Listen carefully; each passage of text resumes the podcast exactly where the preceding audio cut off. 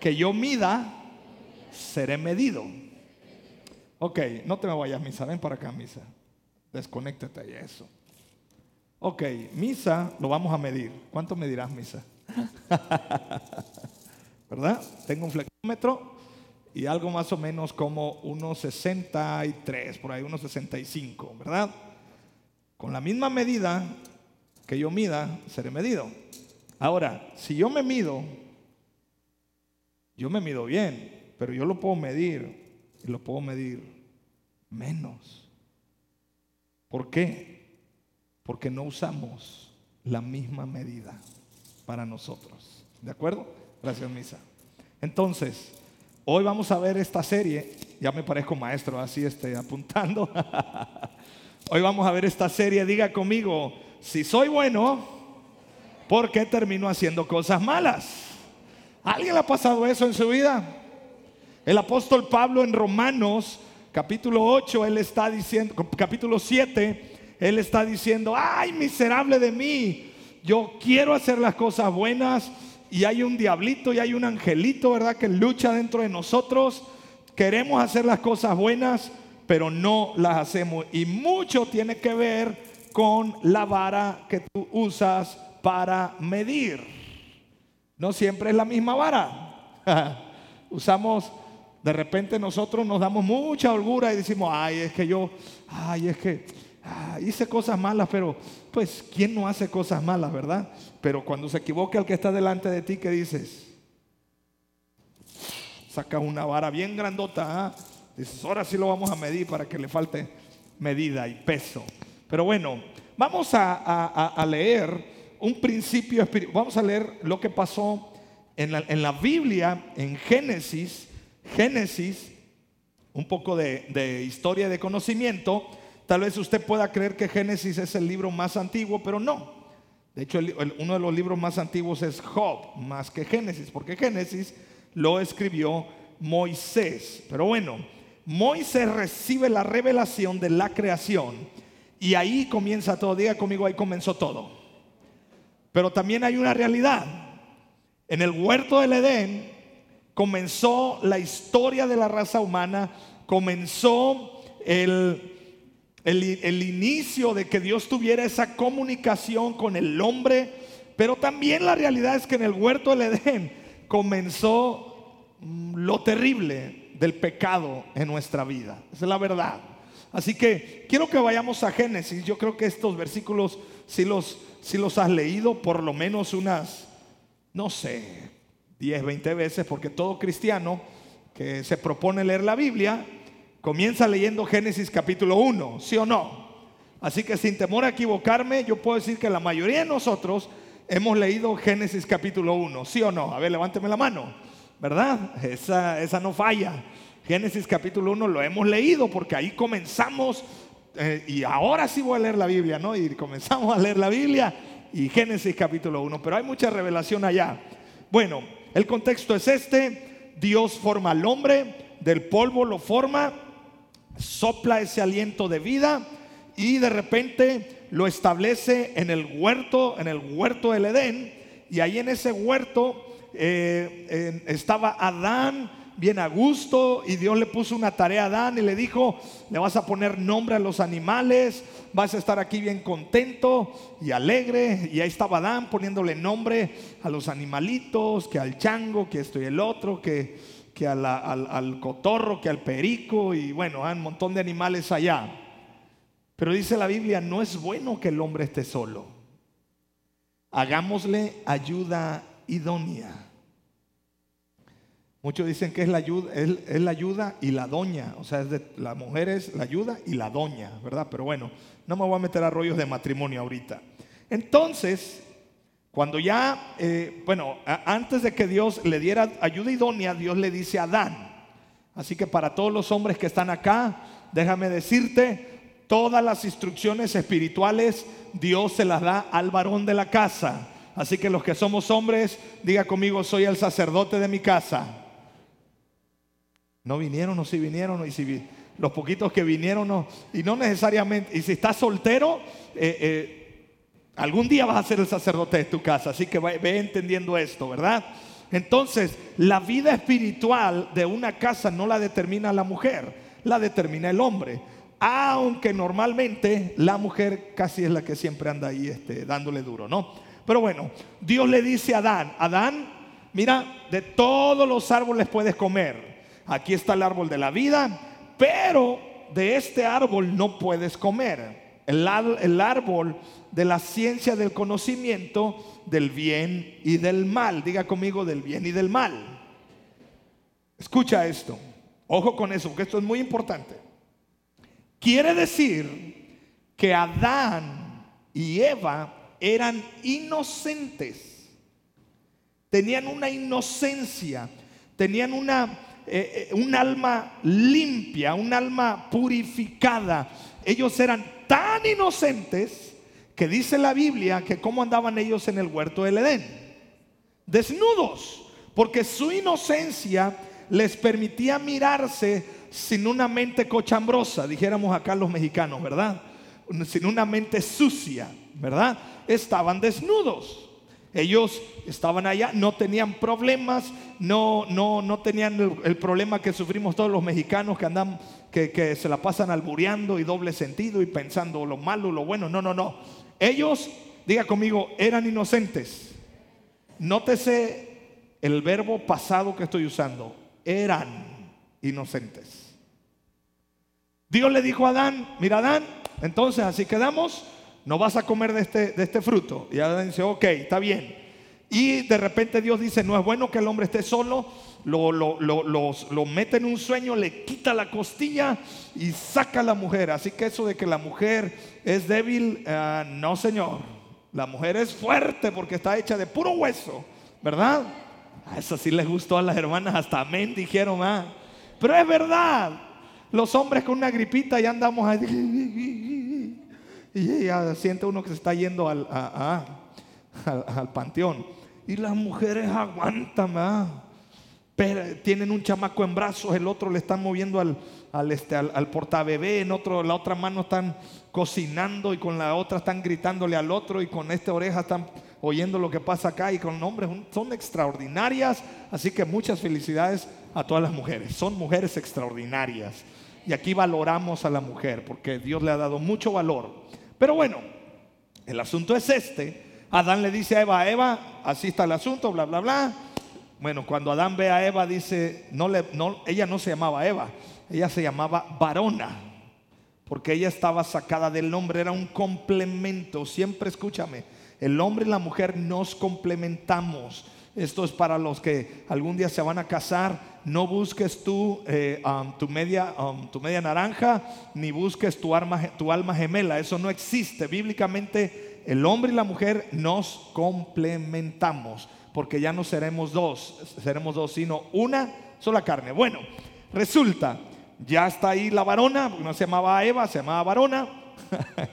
Me imagino yo así, ¿qué onda varona? Vente para acá, algo así, ¿no? Entonces, eh, sucede lo que ya te conoces. Y vamos a leer Génesis 2.16. Y mandó Jehová Dios al hombre diciendo, de todo árbol del huerto podrás comer mas del árbol de la ciencia del bien y del mal no comerás, porque el día que, que de él comieres, ¿qué va a pasar? Ciertamente que morirás. Y Adán decía, pues yo no quiero morir, no voy a comer. Brincamos al capítulo 3, Génesis 3, verso del 1 al 6. ¿Sí me sigue todavía? Ok. Pero la serpiente era astuta la palabra astuta aquí también se utiliza para decir que tenía una mente audaz para lo malo. ¿Por qué? Porque la serpiente ya, ya traía eso ahí, ¿no? El mismo diablo. Más que todos los animales del campo que Jehová Dios había hecho. La cual dijo a la mujer, yo siempre me había preguntado, ¿por qué la mujer no se espantó de que una serpiente le hablara si ningún animal hablaba? Yo siempre me había preguntado por qué Adán no se alertó de que una culebra, una serpiente estuviera hablando con su esposa.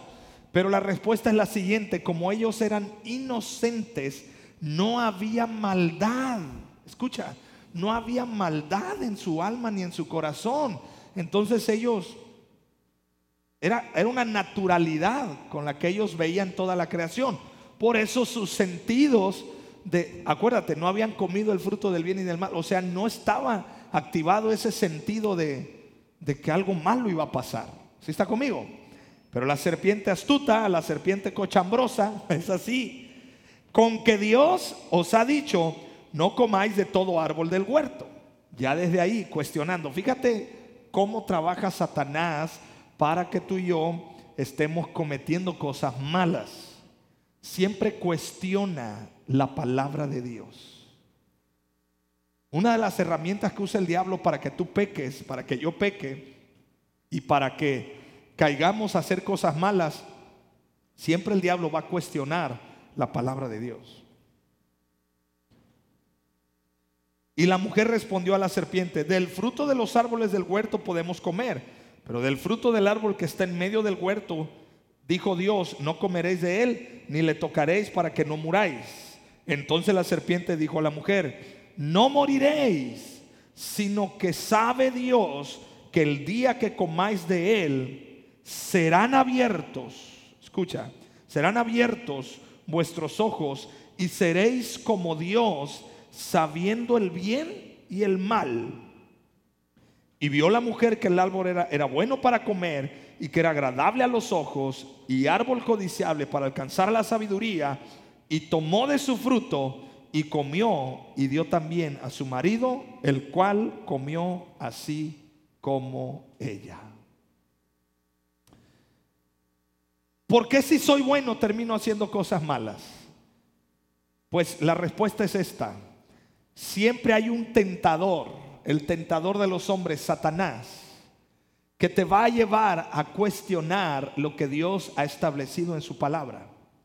Y Satanás usa una herramienta que, escúchame, si la usó en el huerto del Edén, que son cientos de cientos de miles de años atrás, la sigue usando contigo y conmigo. ¿Y qué crees?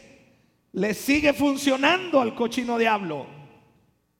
Diga conmigo tergiversar la verdad. Diga conmigo torcer la verdad. Si alguien es experto en torcer la verdad, es el diablo. Y si tú y yo mentimos, y si tú y yo también andamos ahí torciendo la verdad, pues entonces ¿de quién somos hijos?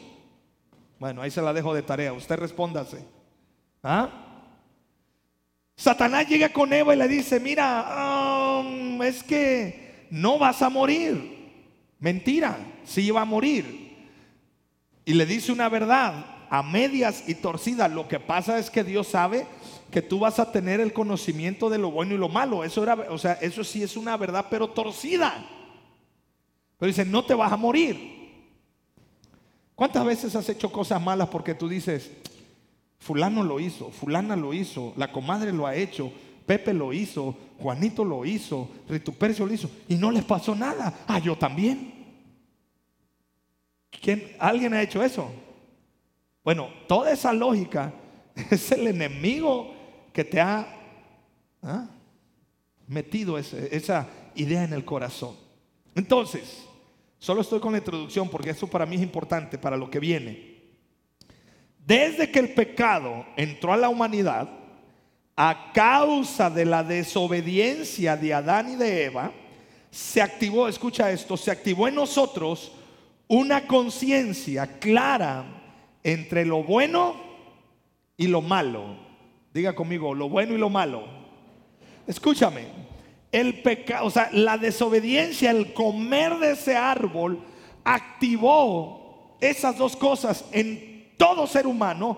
Y te voy a decir algo que a lo mejor va a, sacudirte un poco, pero es importante para que entendamos que todos necesitamos de Cristo. Todo ser humano nacido nace ya con una conciencia del bien y del mal y todo ser humano ya nacemos con una genética que nos inclina hacia el pecado, desde pequeñitos.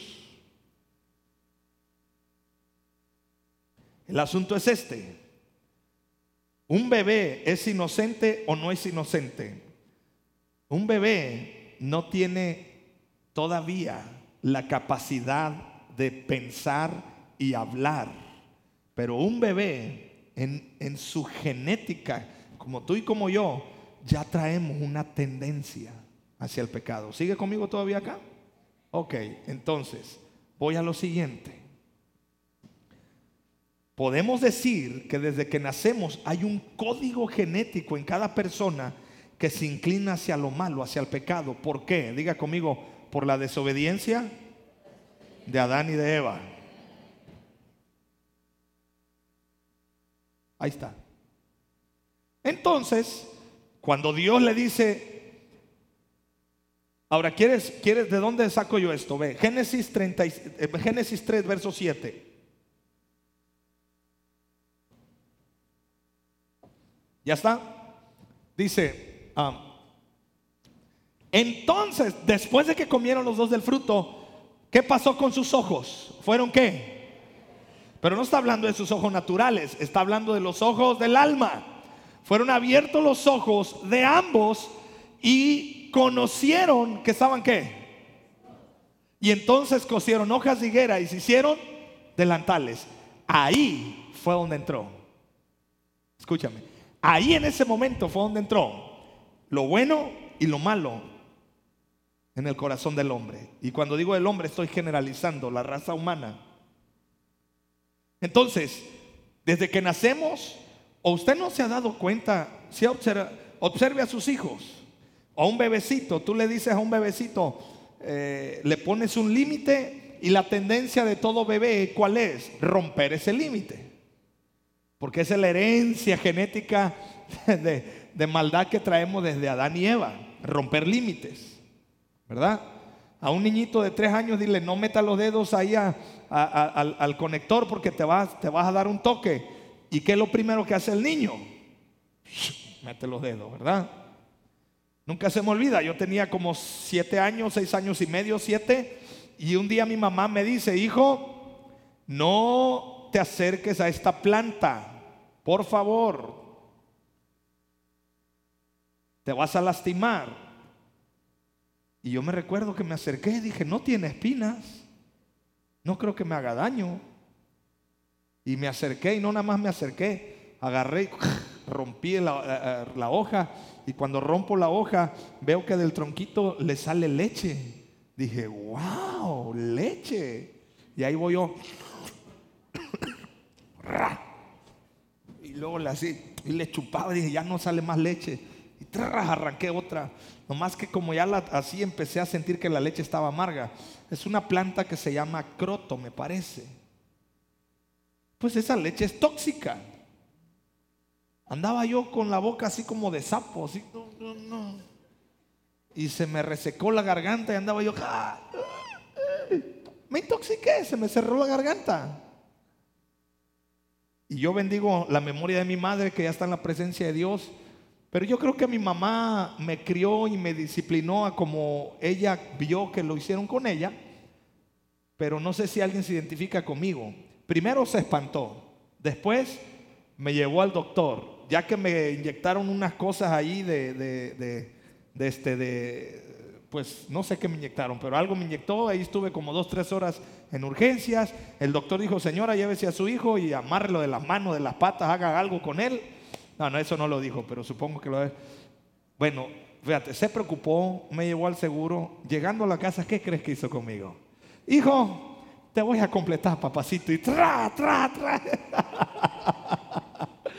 Yo dije, no puede ser, ya me muero y mi jefa todavía me completa, ¿verdad? Pero entiendo que yo creo que ella me estaba disciplinando a su mejor entender. ¿Sí me explico? O sea, no, no. Así que si a ti te disciplinaron igual, te digo algo, bendice a tus padres, perdona lo que tengas que perdonar, pero no reproduzca lo mismo, por favor.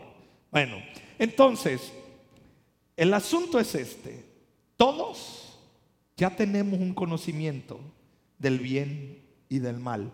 No necesitas que alguien te diga qué es bueno y qué es malo. Tú internamente ya sabes.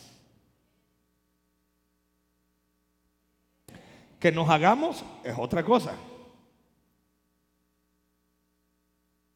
es otra cosa. ¿Sí está conmigo? Entonces, ¿qué, qué es lo que viene? Si seguimos el título. Si soy bueno, ¿por qué termino haciendo cosas malas? Vámonos allá. Y ya me quedan algunos minutos. Voy recio. Primer punto. Quiero establecer, ya, ya, ya, ya te solté todo el fundamento bíblico de por qué conocemos lo bueno y lo malo, pero al fin y al cabo nos terminamos yendo por lo que estaba ahí, lo malo, ¿verdad? Entonces, número uno, hay cosas que nunca haríamos. Vámonos con ese punto. Diga conmigo, hay cosas que nunca haría. Deme algún ejemplo de cosas que nunca harías. Bueno, te ayudo. ¿Matarías, sí o no? Nunca lo harías. Y para hacerlo necesitas estar, de verdad, muy influenciado por demonios y tener un alma muy, muy, muy corrompida. Pero naturalmente tú no matarías, ¿verdad que no? Ok, ¿te meterías a saltar un banco? No, no lo harías, ¿verdad?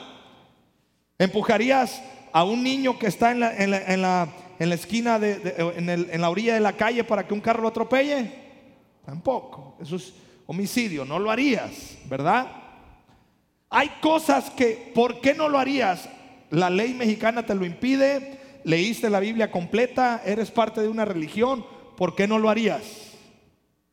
Porque yo tengo en mi genética un código del conocimiento del bien y del mal. ¿Sí está conmigo ahora? ¿Ya, ya, ya le hace sentido lo que le estoy hablando de lo que sucedió en el huerto del Edén? Hay cosas que no haríamos jamás.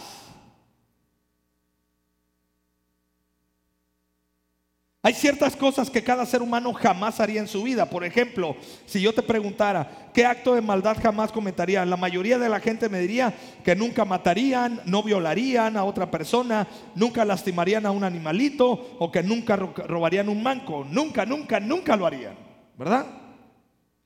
Ninguno de nosotros pasaríamos esa línea, diga conmigo línea. Ojo con eso, bajo ninguna circunstancia. No lo haríamos ya que no podríamos por nuestra herencia familiar, por las experiencias que hemos vivido o por los valores que nos han transmitido. Por eso no lo haríamos, ¿verdad? Podríamos preguntarle a cualquier persona, es más, te reto a que hagas ese ese, experimento social. Vete a la calle o en tus redes sociales, haz una encuesta y di, y pone ahí, ¿qué cosas no harías? Que jamás, jamás, jamás harías. Y pregunta, eh, respuestas más, respuestas menos, te van a decir cosas como no voy a, nunca mataría, nunca este, mataría a un bebé, un niño, y esto el otro. Son cosas así. Que hago paréntesis a cómo está la cosa avanzando en nuestra sociedad que Dios nos ayude, porque esto se pone complicado. Pero bueno, ahora viene la otra parte. Hay cosas malas que sí haríamos. ¿Sí o no?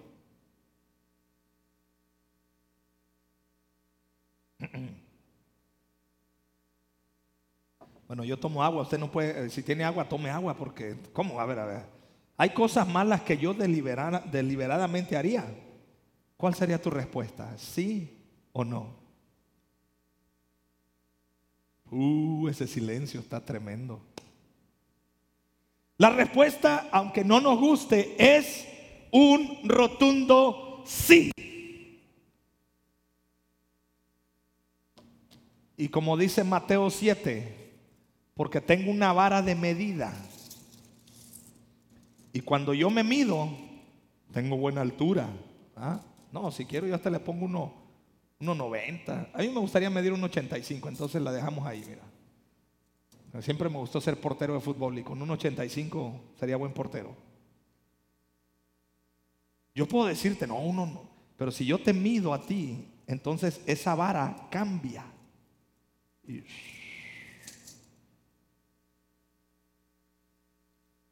¿Ya está conmigo? ¿Qué cosas malas sí haríamos? Te voy a dar un ejemplo. Mira, nadie es totalmente bueno. Así como somos buenos, también somos malos. Diga conmigo, somos buenos y somos malos. ¿O no? Sí. Así con su hermosa carita de santo de Israel que usted tiene, que usted no rompe ni un plato y que usted, la gente, la, la- la- gente lo ve y dice, no hombre, tan buena gente que es. ¿ah?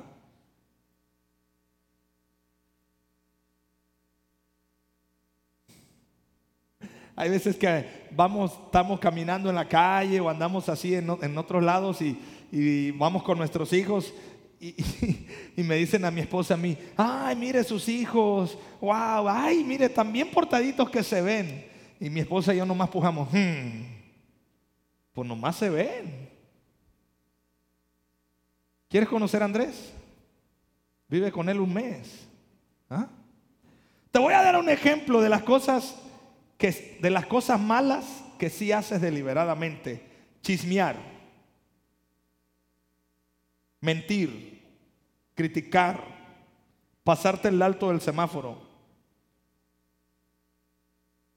Para rebasar eres capaz de subirte una banqueta. Comer azúcar en exceso, fumar, beber, dormirte tarde, no cuidar tu salud, maldecir.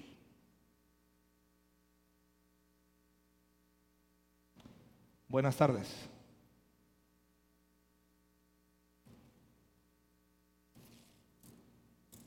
Todos somos buenos y todos somos malos.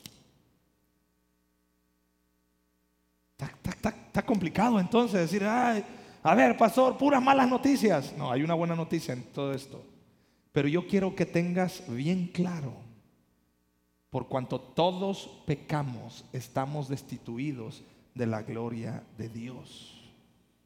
Es decir, todos nosotros, por muy buenas intenciones que tengamos, hay una tendencia en nuestra genética, hay una, eh, eh, hay una maldad, hay algo que me jala al lado oscuro, ¿verdad? Para los que les gusta ver la serie de las películas de Star Wars, se va al lado oscuro de la, de la fuerza. ¿ah? ¿Cómo era David? El lado oscuro de la fuerza. ¿ah?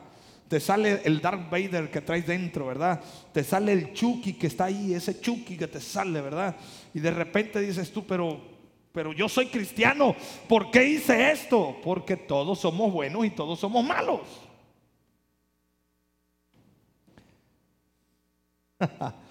Todas las personas que existen sobre la faz de la tierra, incluidos tú y yo, poseemos la capacidad de hacer bondades o hacer maldades. ¿Me estás oyendo? La diferencia es esta, en que la gente buena, en- la diferencia entre el bueno y el malo es que el bueno también es malo, pero no ejerce lo malo que le brota. Esa es la diferencia. La Biblia le llama eso dominio propio. La Biblia le llama eso morir a tu yo. Le preguntaban a un, a un- a un evangelista, es un hombre que, que me impacta, ya está en la presencia de Dios, Billy Graham, el gran evangelista de la, de la época de los 60, 70, 80, un hombre de Dios tremendo, que por cierto hago un paréntesis, el día de hoy también ya está en la presencia de Dios otro hombre extraordinario, Luis Palao, que ho- ho- honramos su, su presencia, su, su memoria. No sé si alguien de ustedes lo llegó a conocer.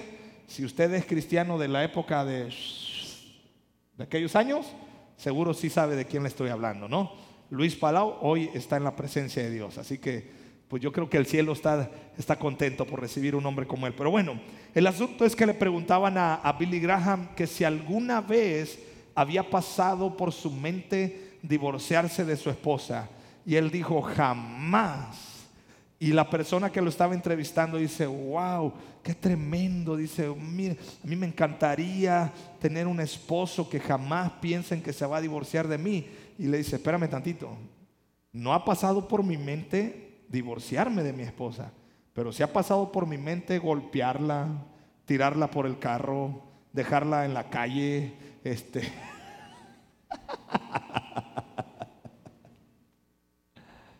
Diga conmigo, todos somos malos. O sea, todos tenemos esa lucha interna entre ese angelito y ese diablito, ¿sí o no? La diferencia entre la gente buena y la gente mala es que la gente buena dentro de su corazón también batalla con cosas malas, pero no las hace. Y la gente mala tiene cosas buenas en su corazón, pero decide hacer las cosas malas. Poner a un lado gente buena y gente mala, no, no, o sea, no, hermano, olvídese de eso. Yo publicaba en mis redes sociales hoy, no sé si lo vio, un, post que de, uno, de eh, un Twitter que me gustó mucho, que, le, titulé eh, Bienvenido a la iglesia. Y en ese Twitter yo digo, digo, eh, bueno, solo retuiteé lo que este hombre dice. En la iglesia solamente está la gente que está con problemas, la gente que no está bien. En la iglesia el que quiere ser el más alto tiene que ser el servidor. En la iglesia, en pocas palabras, hermano en la iglesia vemos de todo. No me dijo amén, pero es verdad.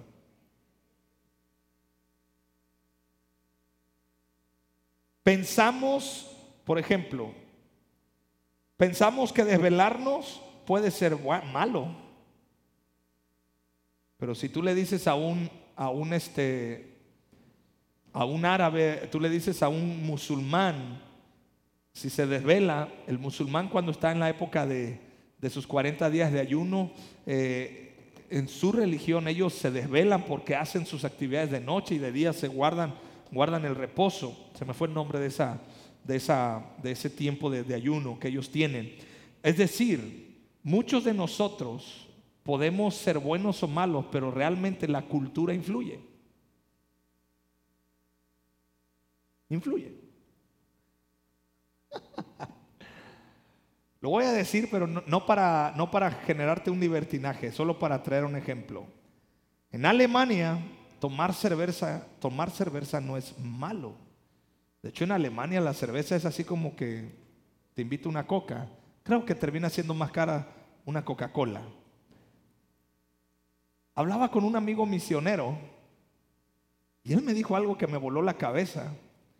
Dice, ¿qué crees que hacen los pastores en Alemania? Le digo, no sé. Dice, ¿se toman su cerveza? Le digo, ah. Le digo, pues vámonos a Alemania. Nada, no es cierto. Porque culturalmente, ella no está mal. ¿Sí me explico? Entonces no puedes catalogar a un bueno y a un malo. Escúchame, no se puede. ¿Por qué? Porque es cuestión de cultural, cuestión cultural, pero sí lo que podemos hacer es filtrar nuestras acciones con la palabra de Dios. Esta sí no falla. Bueno, y ya termino con esta, ya para, para irnos. ¿Y me ayudan este, el teclado, por favor? Solo el teclado, está bien. Mateo 7, verso del 1 al 2.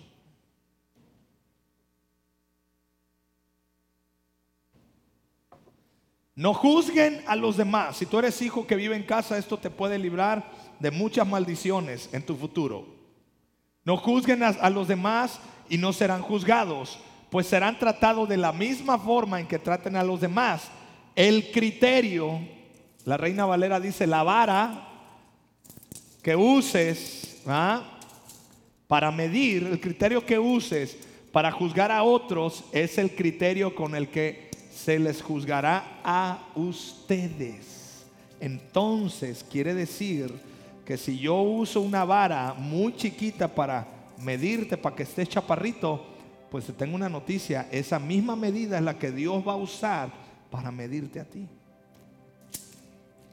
¿Verdad? Entonces, vámonos a esto. ¿Soy bueno o malo? Dependiendo las circunstancias. Tristemente esto es algo que muchas veces hacemos. ¿Soy bueno o malo? Ah, pero depende de las circunstancias.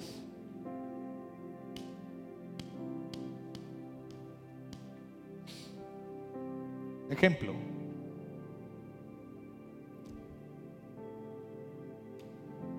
Dejas, estás en el, en el tráfico y por X o Y razón, tal vez le, le fallaron los frenos al carro, no sé qué pasó, llega alguien y te da un golpe por atrás, ¿no? Y a lo mejor sí te abolló la defensa, la fascia de atrás y ahí medio. Pero cuando eso sucede, te bajas del carro y ¿qué quieres que suceda contigo? ¿Cómo quieres que te traten? Todo el peso de la ley, ¿ah? todas las leyes de tránsito, porque te chocaron. ¿De acuerdo? Ahí te conviertes en un ciudadano ejemplar. Pero cuando es al revés y tú chocas, ¿cuáles son tus expresiones cuando tú chocas? Ah, ni le pasó nada. Porque todos somos buenos o malos dependiendo las circunstancias. ¿Está conmigo? Porque nuestra vara, escucha, lamentablemente el ser humano en su naturaleza pecaminosa usa una, usa una vara móvil. Diga conmigo, vara móvil. ¿Qué es esa vara móvil? Cuando me conviene, chiquita para que no me, me mido así, pero cuando me conviene, la hago grande. Depende de las circunstancias. Yo mido. Pero eso no es bíblico y eso no es de Dios. Todos usamos una vara que no es fija. La movemos según nuestra conveniencia. Mira, si podemos mover esa vara y hacer cosas malas, eso explica que todos somos potencialmente buenos y malos. Depende. ¿Verdad? Como algunos sostienen, dado que tenemos una vara fija que no nos permite pasar esas acciones. Por ejemplo, ¿sabías tú que los nazis en Alemania, los alemanes nazis, ellos torturaban a los judíos y los mataban. No solamente era, era Hitler, Hitler daba la orden, pero había hombres, había comandantes, había, había generales, había hombres que ejecutaban esas opciones.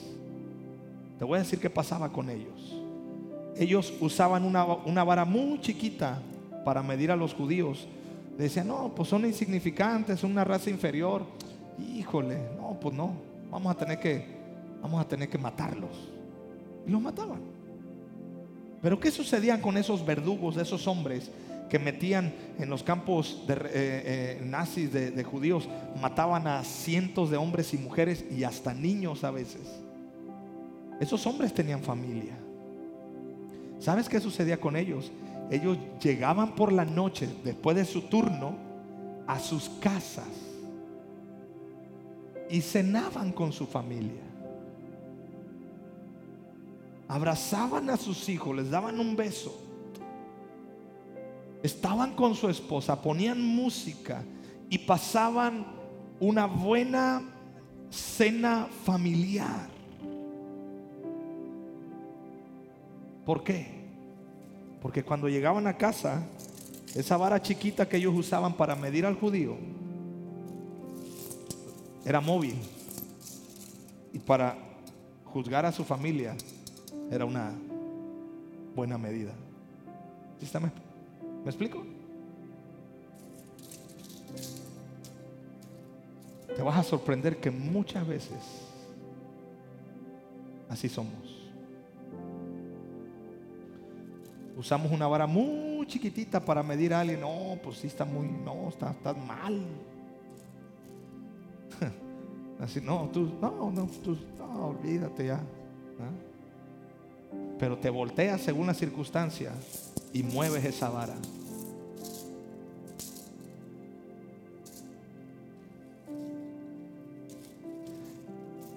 Las personas normales debido a la herencia pecaminosa de Adán, movemos la vara en busca de alguna ganancia. Y eso lo trasladamos a nuestra vida espiritual también. Y, Dios dice, uh-uh, no. Esta vara se mueve fundamentalmente por emoción al igual que todas las decisiones. No es lo mismo el que le hagan a tu familia al que le hagan a otra familia. No sé si me estoy explicando.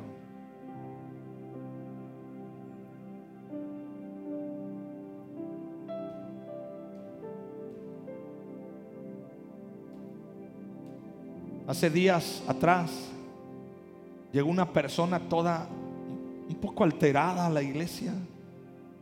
Y ya le, digo, ¿qué pasa? Dice, necesito que me ayuden. Sí, ¿qué pasó?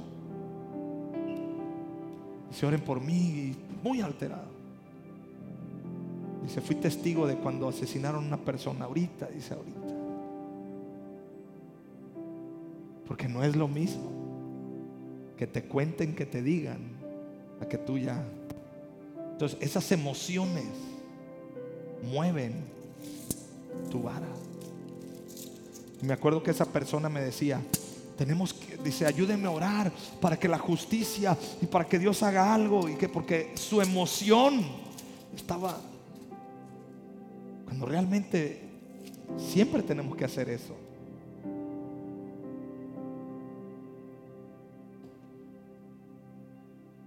Te voy a dar un ejemplo. Supongamos que cuando manejo respeto mi carril y no voy por la banqueta porque considero que está mal y no nada más porque considere.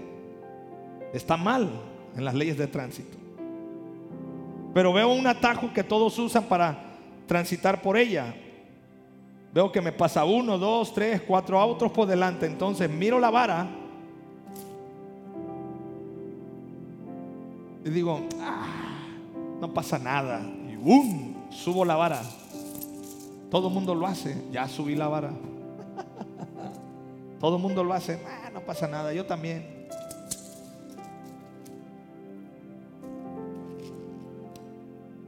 Quiero que te pongas de pie. Ya acabé. No te quiero dejar con un sentimiento de, ¡ay, qué malo soy! ¡Qué infeliz y desgraciado somos! Bueno, eso es verdad. Pero hay una buena noticia. Diga conmigo, hay una buena noticia. Diga conmigo, amén. Diga conmigo, gracias Dios, porque hay una buena noticia. ¿Y cuál es la buena noticia? Romanos capítulo 5, verso del 1 al 7. Verso 17, perdón. Romanos 5, 17.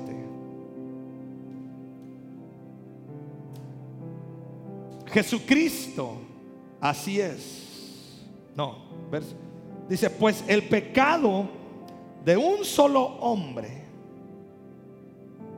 Adán, ese no lo tienes ahí, ¿no? Bueno, lo leemos. Romanos 5, 17 dice, pues el pecado de un solo hombre, Adán, hizo que la muerte reinara sobre muchos.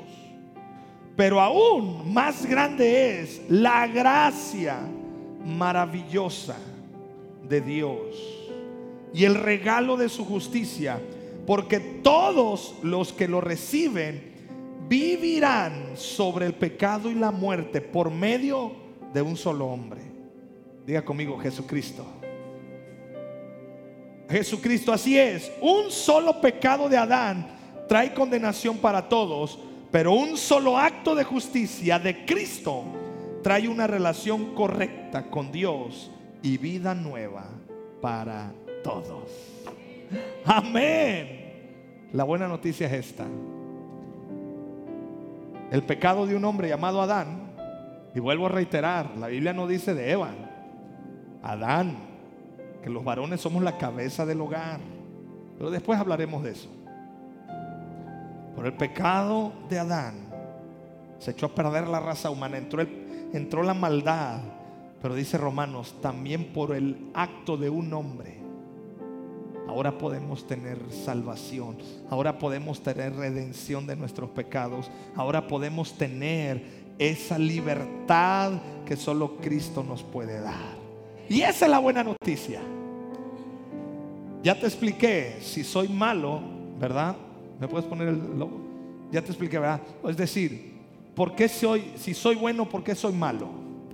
Porque, perdón, si soy bueno, termino haciendo cosas malas. Bueno, te vas a acordar de esto, la varita. Por favor, no le cambies. ¿Quieres tener una buena medida? Esta vara la tienes que filtrar con la Biblia. ¿Y sabes quién es la medida del varón perfecto? ¿Quién es?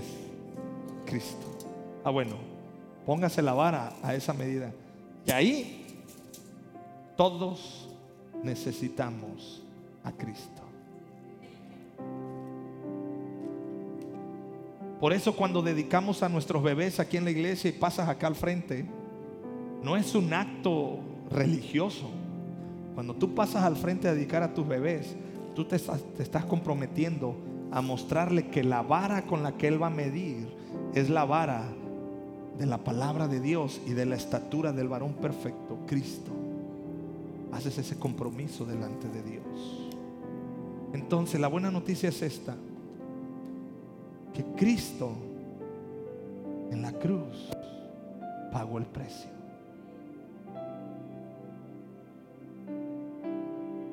Cuando estaba repasando la prédica, estaba yo leyendo Romanos, precisamente Romanos 5. Me inundó un sentimiento de gratitud. Me inundó esa llenura del Espíritu porque dije, Padre, gracias. Porque ¿qué sería de nosotros si tú no hubieras muerto en esa cruz y resucitado al tercer día? Así que hermano, más gracias sean dadas a Dios por Jesucristo. Te hago una pregunta. ¿Necesitas a Cristo? ¿Te consideras bueno? A lo mejor eres buena persona. Like y bien por ti. Pero escúchame. Sin Cristo siempre vas a terminar haciendo cosas malas. Siempre vas a terminar haciendo cosas que no están bien. ¿Por qué? Porque eres mala persona. No, ya te lo expliqué. Todos somos buenos y somos malos. Lo que yo necesito es a Cristo en mi corazón. Quiero que cierres tus ojos. Y si tú estás aquí por primera vez, déjame decirte, esta es una cita divina. Entonces, si, tú, estás escuchando este mensaje, déjame decirte, es una cita divina. Padre, te doy gracias. ¿Por qué no le das gracias a Dios por Cristo?